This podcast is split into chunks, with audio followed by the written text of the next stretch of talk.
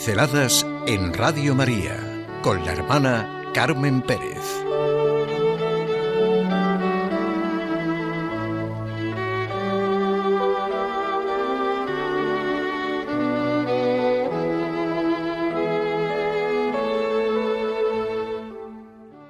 El encanto de los nombres.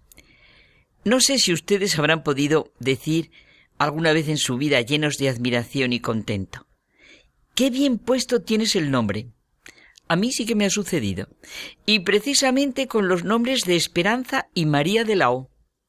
Esperanza es fácil de comprenderlo. Y María de la O también. El O. Esa admiración es tan expresiva. Recuerdo a una encantadora madre, María de la O, de familia numerosa, a la que sus hijos le hacían broma con el nombre tanto en momentos de alegría como cuando les ponía firmes. Oh, mamá, gracias. Qué bien puesto tienes el nombre. Causas de admiración. Estás en todo. Y en los otros momentos. Oh, mamá, pareces un sargento. Ya sabemos quién manda en casa. Esperanza y María de la O. Los dos nombres tienen un profundo y entrañable sentido de preparación para la Navidad. Ya sabemos que también hay muchas personas que se llaman fe, o esperanza, o caridad por las virtudes teologales. Nombres muy naturales y muy sobrenaturales. Naturales porque sin fe, sin esperanza y sin amor no se puede vivir. Ni el más acérrimo ateo naturalista puede vivir. Sobrenaturales porque a última hora la raíz y el término de la fe, de la esperanza y de la caridad es Dios. Pero también hay muchas personas que se llaman esperanza pensando en la Virgen, en Nuestra Señora de la Esperanza. Qué sabiduría la del pueblo creyente que haya llamado también a María Nuestra Señora de la Fe, Nuestra Señora de la Esperanza, Nuestra Señora de la Caridad. Realmente las raíces cristianas, lástima que sea para disgusto de muchos, aparecen por todas partes. Me acuerdo ahora de Chesterton, el cristianismo ha pasado por una serie de revoluciones y en cada una de ellas ha muerto. Ha muerto muchas veces y otras tantas se ha alzado de nuevo, pues cuenta con un Dios que sabe cómo salir del sepulcro. La fe, la esperanza y la caridad están a pesar de todos los pesares transformando las épocas.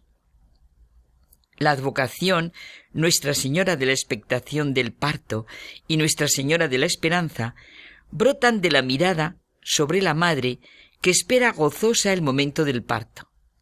La mujer gestante, para el cristianismo, tiene como referencia a Nuestra Señora de la Esperanza. El embarazo de María, la expectación de María ante su próximo alumbramiento, muestra la gran realidad de lo que es la naturaleza y en ella, de manera especial, la naturaleza humana.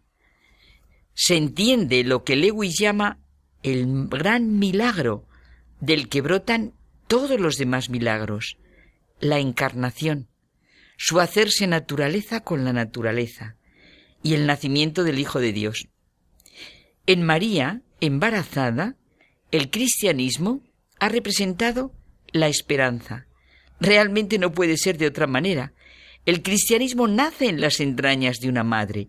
El misterio de María está en la palabra de Dios que se hizo hombre en su tierra, en su tierra de madre. Gozamos con lo que es el año litúrgico, la expresión de cómo se vive en la Iglesia, cómo viven sus comunidades, sus sentimientos y deseos.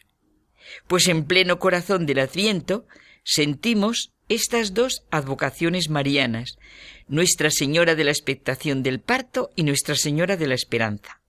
A partir del día 17 hasta el día 24 nos preparamos con el canto de las grandes antífonas de la O, como se las conoce vulgarmente, porque todas comienzan con esta invocación. Es imposible creer en lo que se va a celebrar y no orarlas con los sentimientos que expresan los suspiros y gemidos de los que las hicieron. Son antífonas que expresan la admiración por el Mesías que se acerca y las necesidades de los hombres. Oh sabiduría. El hombre privado de la claridad y capacidad de su razón pide sabiduría. Oh Adonai. necesita un auténtico y poderoso libertador. O Rey de Jesé, desde lo más profundo de su ser, necesita un redentor. O llave de David, encerrado en sus prisiones, necesita una llave para salir. O Oriente, ahora es un sol que le ilumine en sus caídas. O Santo de los santos, manchado y hundido, necesita de la santidad y de la bondad. Oh Rey de las naciones, tú eres un auténtico restaurador, una auténtica autoridad. Oh Inmanuel, verdadero y justo legislador de leyes. Leyes, no una prostitución del deber y del derecho. Oh pastor de Israel, expuesto el hombre a todos los ataques de los lobos, busca a su pastor.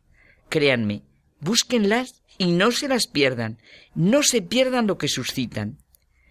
Nuestra Señora de la Esperanza, seguimos en el corazón del Adviento, el tiempo del ánimo, de la esperanza y de la confianza. Diez días después de la Inmaculada Concepción y seis antes de la Nochebuena. No nos perdamos los panoramas, las vistas maravillosas de los tiempos litúrgicos.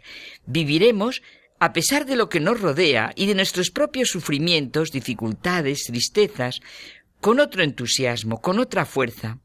Pero qué maravillosos son los nombres cuando no se prostituyen y responden a la naturaleza de lo que representan. Inmaculada Concepción, Nuestra Señora de la expectación del parto, Nuestra Señora de la esperanza, Navidad, todo encaja, todo expresa el gran milagro, hasta el encanto de los nombres. ¿Eliminar las raíces cristianas? ¿Eliminar? ¿Quitar? Quiero aplicar mi razón a la cantidad de hechos acumulados a lo largo de la historia, a la cantidad de testigos. Cuando parece que la fe cristiana se acaba, vuelve a renacer. En cada uno de nosotros se producen las palabras de Jesús. Si el grano de trigo no muere, es imposible que dé fruto. Los cielos y la tierra pasarán, pero mis palabras no pasarán. Lo que yo puedo hacer, solo yo lo puedo hacer.